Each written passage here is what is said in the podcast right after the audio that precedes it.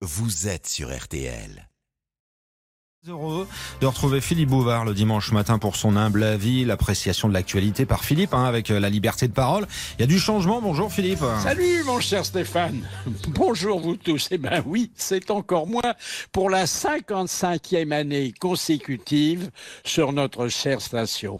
Désormais, chaque dimanche matin, j'évoquerai à votre intention la surprise de la semaine. Mais pour commencer, c'est la surprise de la rentrée et sous la forme d'une intox gouvernementale.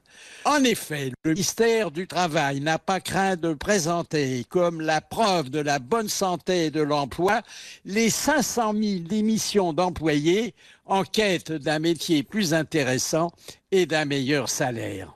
Or, comme selon la même source, seulement 80% de ces amateurs de changement obtiendront satisfaction avant six mois, eh ben, on reconnaît implicitement qu'il y aura 100 000 chômeurs de plus au mois de mars. Faute pour ces infortunés d'avoir, comme les ministres évincés ou les députés battus, bénéficié des reclassements décidés par Emmanuel Macron, passé de la présidence de l'Europe à celle de la République des petits copains. Par exemple, Jean Castex, promu à la direction de l'Agence pour le financement des infrastructures. Oui, défense de rire. Hein. Euh, ensuite, euh, comme euh, Florence Parly, pressentie pour piloter le conseil d'administration d'Air France, comme Emmanuel Vargon, dont le patronyme à une lettre près rappelle qu'elle fut ministre des Transports et qui va être responsable de la commission pour la régulation de l'énergie. Et comme Brigitte Bourguignon, élevée à la dignité d'inspectrice générale des affaires sociales.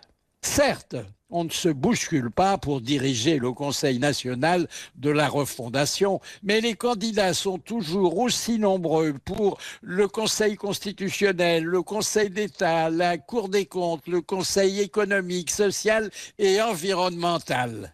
Peut-être des espoirs de rebondissement pour Richard euh, Ferrand et Christophe Castaner, laissés sur le carreau par le suffrage universel, bien qu'ils fussent les grands amis du Big Boss. Au fait, comment celui-ci, qui n'aura même pas 50 ans, à la fin de son second et dernier mandat, se recyclera-t-il lui-même en créant à son usage un nouveau machin, comme les appelait le général, ou en faisant modifier la Constitution pour avoir droit à un rabiot de quinquennat Enfin, ce sont mes hypothèses, rien que mes hypothèses. Et pourquoi pas?